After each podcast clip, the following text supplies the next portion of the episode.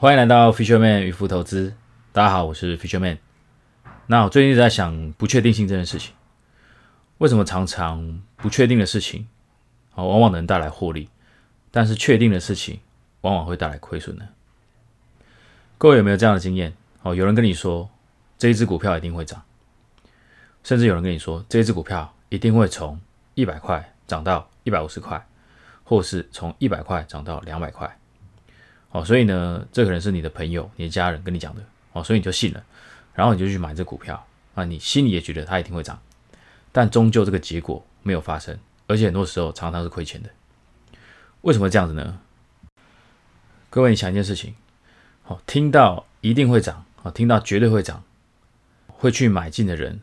会是一个短期的持有者，还是长期持有者？哦，他背后买进理由是什么？他背后是想要做长线吗？还是他背后是想要做短线？哦，那就我看法来说，哦，做短线比较有可能，哦，所以他非常有可能是一个短期持有者。所以在这个资讯这么发达的时代啊，哦，一传十，十传百，再加上呢，哦，一个短期持有者，哦，他的身边可能都是短期持有者，哦，所以这样股票，即便它是再好的股票，哦，基本面再优秀的，哦。但是它吸引了非常多的短期持有者进来，那这些短期持有者呢？哦，可能一遇到波动、遇到不确定性，哦，可能就会急着哦，想要把这些股票出脱，而且他们都没有共识，哦，因为有些人可能哦负五趴就想出，有些人负十趴想出，哦，所以这样一批一批的，哦，把这个股票卖掉，哦，那在股价下跌的过程之中，哦，其实是很容易破坏这个股票的一个筹码结构的。所以，即便它是一个再好的股票，如果呢，在这个波段的期间，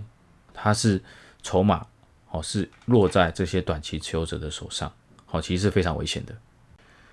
所以呢，各位，如果说你听到哦，一定、绝对哦这种非常肯定的字眼哦，自信泡沫的字眼哦，你就要特别小心了哦，因为你这一档股票哦，吸引进来的筹码哦，是短线持有者哦大于长线持有者哦，所以长期就算哦它基本面再好。你也可能遇到相当大的波动，而且甚至呢抱不住，哦，甚至呢破坏了这个整个这个筹码的一个结构，导致股价非常的不理想。所以呢，当有人跟你说啊，这送分题啦，不买很可惜，一定会赚的啦，哦，你就要特别小心，哦，因为呢，当有人说出这样的话，哦，其实这样的态度哦是会扩大的，好，从你扩大到你朋友，到你家人，扩大到整个市场。好，所以吸引了非常多的短期持有者。所以原本即便这个投资机会本来是风险有限、获利无限的，好，结果呢，哦这样子搞，哦最后呢这样子的一个投资机会变成哦获利有限，但是风险无限，哦那这就不是一个很好的一个投资的选择。所以各位，哦如果你想要成为一个 loser，哦想要成为一个卤蛇的话，哦尽管听到这些确定性的字眼，哦一定会涨了，送分题了，绝对会涨，好，那你就去做这个股票。哦，或是呢，哦，你去跟别人讲这什么问题，哦，这一定会涨，等等的。恭喜你卤肉饭哦吃到吧，哦，卤肉饭吃到吧，好不好？那这边讲清楚，说明白一下。好，平常我讲的卤蛇，好，有两个意义。第一个是心态上的卤蛇，第二个是行动上的卤蛇。好，刚刚前面讲的这个卤蛇，好，就是行动上的卤蛇，好，因为他选择的是获利有限，哦，风险无限的一个机会，好，这样不 OK 的。但是心态上的卤蛇是 OK 的，好，如果你有听前几集，然后就会知道，诶，住在公园里的大家，哦，都是心态上的卤蛇，好，因为不管他赚多少，好，他心里都觉得，好，他没有赚，好，这样他就可以长期做出非常冷静的决策，好，所以我们这个学习成长的平台，好，是要培养一个心态上的 loser，好，但是行动上的 winner，好吧？再强调一次，这边的学习成长平台，那我们从失败做学习，好，培养一个。心态上的 loser，但是行动上的 winner，概念在这个地方，哦，也是我这个到一百级哦要帮大家达成的一个目标。那从另外一个角度来看，哦，为什么不确定性可以帮大家赚钱，而且甚至帮大家赚更多的钱呢？这边举一个例子，好，大家应该就会更清楚。这个是我最喜欢的一个案例。A 公司呢，它的年成长率是五十个 percent，B 公司呢，年成长率是一百个 percent。好，我问大家，你要选择投资哪一间公司？那大概一百个人，九十九个人哦都选 B B 公司啊，因为 B 公司的年成长率比较高。哦，可是呢，我们再加上一个条件，A 公司的成长，哦，营收成长没有被预期，但是 B 公司的营收成长已经被预期了。哦，这个时候大家你要选择投资哪一间公司呢？如果各位哦，你还是选择投资 B 公司的话，哦，你可以再仔细思考一下。但如果呢，哦，你选择 A 的话，哦，你很有可能是对的。为什么呢？哦，因为很常是这样，你选择的是。年成长率比较高的公司，哦，结果呢，哎，你获得的绩效哦并不理想，好，但是你选择了一个年成长率看起来比较烂的公司，哎，反而越烂越喷，好，大家常讲越烂越喷嘛，好，那这边越烂越喷的意思不是说哦它烂才喷，是因为呢它看起来烂，好，所以市场没有给它合理的价格，好，这价格很有可能是被低估的，好，所以它它被打趴打在地上，好，被踩在地上蹂躏的时候。哦，这时候我就会出现价值浮现的一个机会，哦，所以当它的表现只要稍微超出预期，哦，这个股价就会有很好的表现机会。但是反过来说，已经被预期的公司，它股价已经很高了，它有可能已经反映完全市场上哦利多的资讯了，所以这时候它股价要再上去，必须要更好而且更多的利多的资讯来去帮它做推升。哦，所以呢。各位，当你看到一个一百趴跟一个五十趴，好，你不要马上做决定，好，你要去思考一下，这一百趴是不是市场都已经预期进来了？那这个五十趴哦，是不是哦市场还没有人预期到？但如果呢，哦这个答案跟这个例子是很相似的，哦，你应该投资的是 A 公司，哦，而不是 B 公司，好，概念在这个地方。所以各位，好，讲到这边，我们再回头思考一下，好，有一个看似确定的投资机会，跟一个看似不确定的投资机会，好，你会偏好选择哪一个来去做投资呢？好，大家可以仔细再思考一下，一个是确定性，一个是不确定性，到底哪一个可以给你带来风险有限跟获利无限的一个机会呢？好了，那讲一个生活例子，大家比较会有感觉。大家应该都有把过妹嘛？好，那因为我是男生，所以我用男生的角度来分享。好，那大家如果有女生的经验，好，也可以在留言区哦帮我们留言，我可以互相做讨论这样子。那大家把妹怎么样呢？好，一开始当然先聊天，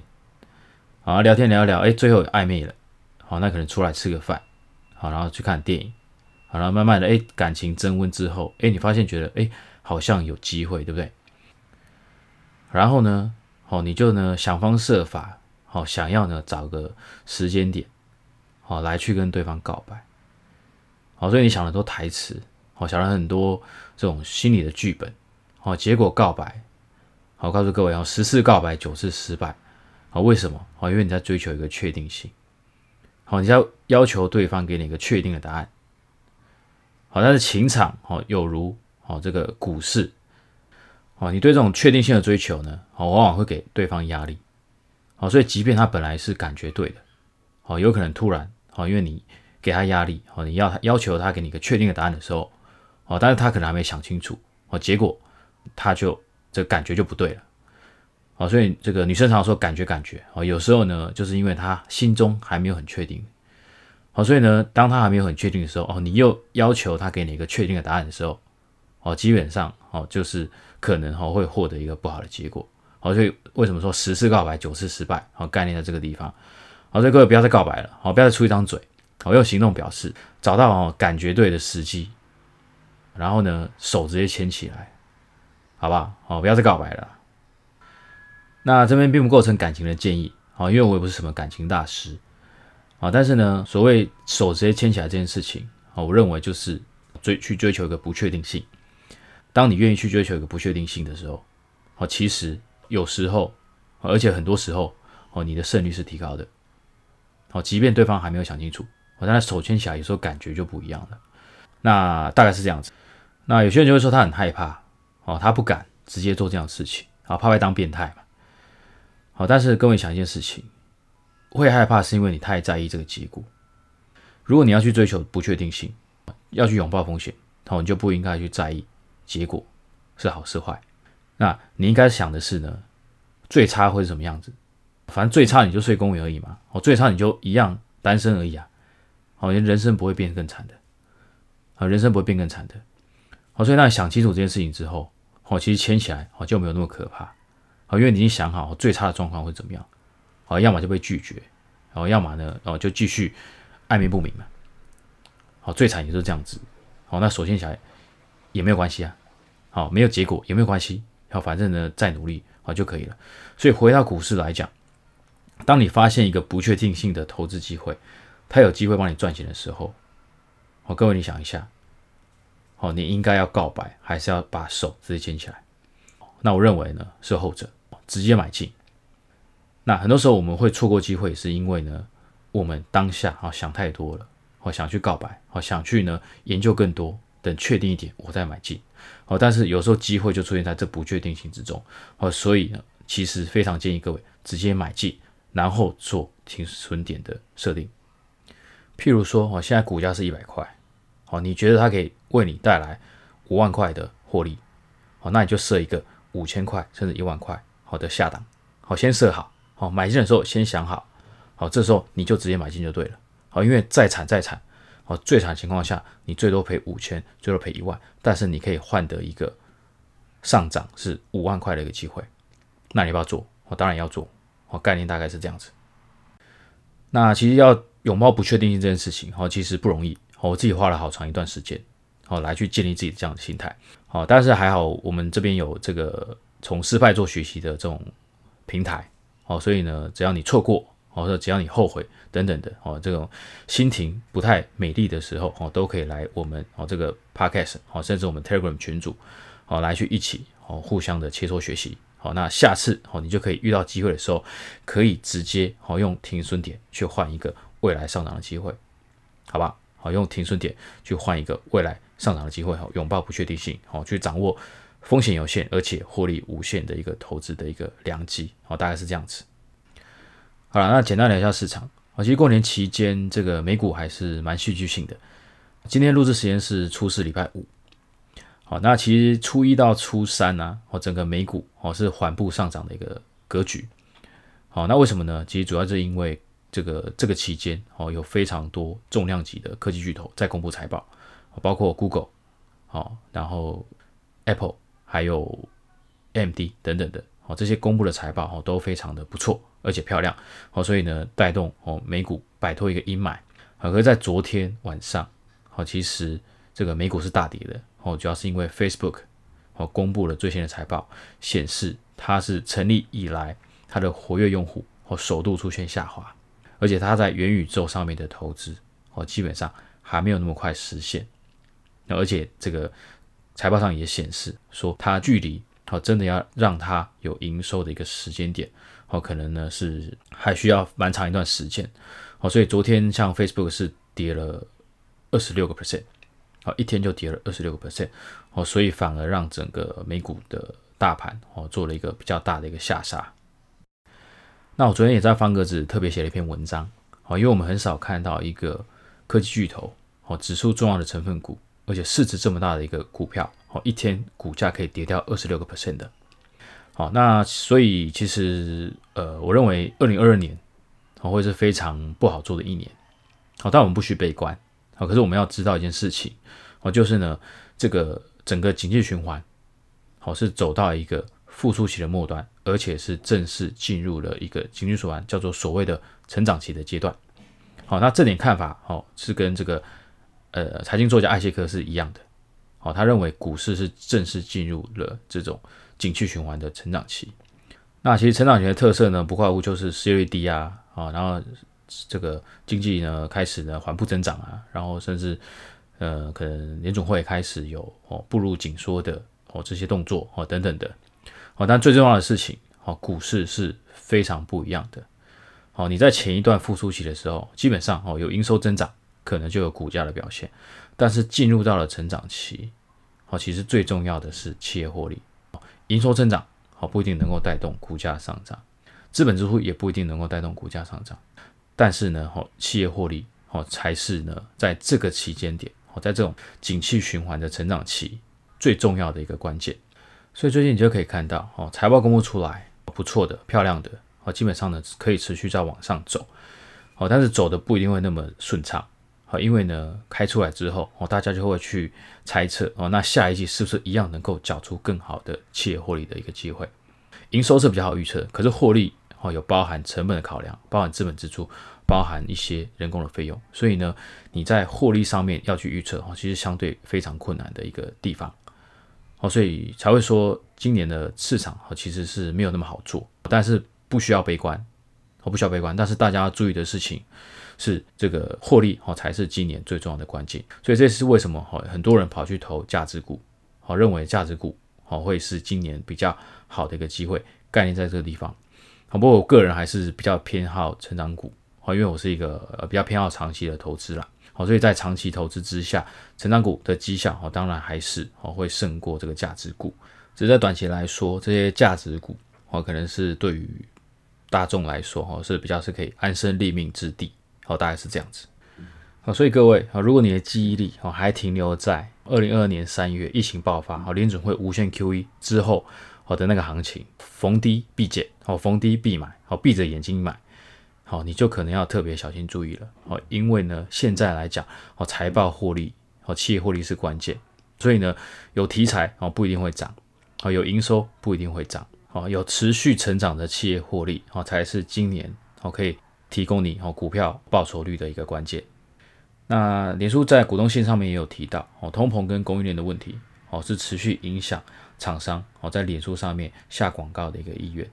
哦，因为脸书它是这样子的一家公司，它大概是九成以上哦都是靠广告收入哦，在我们平常在滑的脸书页面上面哦，提供非常多的广告哦，是吸引这个 Facebook 的 user 哦在上面下单。那他认为这些厂商哦遇到这些通膨问题哦，第一个他可能会想要降低成本哦，想要砍掉一些广告的预算哦，第二个呢可能因为塞港问题，他如果下他如果广告哦，如果有些急单好，他是没办法营运出货的一个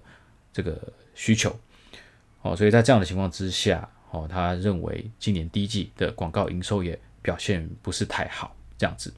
但是，呃，如果你仔细去看，像 Google 哦、YouTube，还有这个亚马逊公布的广告收入，哦，你就可以发现他们的成长率哦都是在年增三成以上，哦，非常漂亮。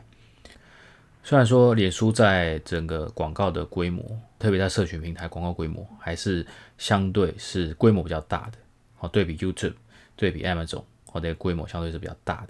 好，不过如果你看在 Google 搜寻的一个收入来讲，哦，它也是蛮漂亮一个增长，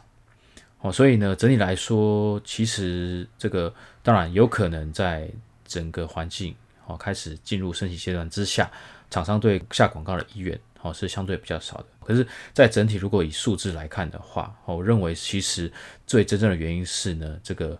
大家哦已经不再像以前一样。哦，长时间的泡在脸书上面了，大家现在可能泡在其他的软体上面，哦，包括 TikTok，哦，包括其他的像 Netflix 也是一个潜在的竞争，哦，在大家的娱乐上面的一个潜在的一个竞争，所以我觉得这边的话，主要是脸书跟社群平台本身的一个问题，哦，就是说在零八年过后，哦，这些社群平台发展到现在，哦，其实已经成长非常多，哦，那如果要在网上再突破，其实遇到一个瓶颈。哦，那有没有办法再给出更新的东西？有没有办法再给 user 哦更多的惊喜？哦，其实是是每个社区平台哦都需要去思考的一个重要的一个难题。但我不认为这样的一个结果会影响整个广告的收入的成长哦，甚至可能也对于一个消费者的动能的影响其实也是有限哦，主要。还是整个哦，在社群平台产业哦，甚至是个别公司的发展上面哦，要去怎么样去选择再去突破的一个问题哦，比较不会是整体的一个消费的问题，大概是这样子。那最后一个最关键的议题就是元宇宙，好，那前阵子元宇宙概念股是非常夯嘛，好，所以呢，大家只要想到哎，可以有这个人手一支 AR，人手一支 VR，人手一支 MR 眼镜，好，就可以像这个电影的一级玩家哦一样，在现实世界跟虚拟世界。哦，这个结合好，然后来去把这个人生哦当做一个游戏在玩。好，大家回归到现实啊，哦，其实整个元宇宙 VR 部门，脸书的叫做 Reality Labs，它这季的营收是八点七七亿，好，那营业亏损是三三亿，好，那全年的营业亏损是差不多一百零二亿，好，所以其实这部分来讲拖累整个营业利润率大概是十个 percent，好，所以其实你可以看到它还是在一个好在初期的发展阶段，还没有办法对于整个营收哈做出一个贡献。好，所以其实大家忽略一件事情，好，其实整个元宇宙好要大势的展开，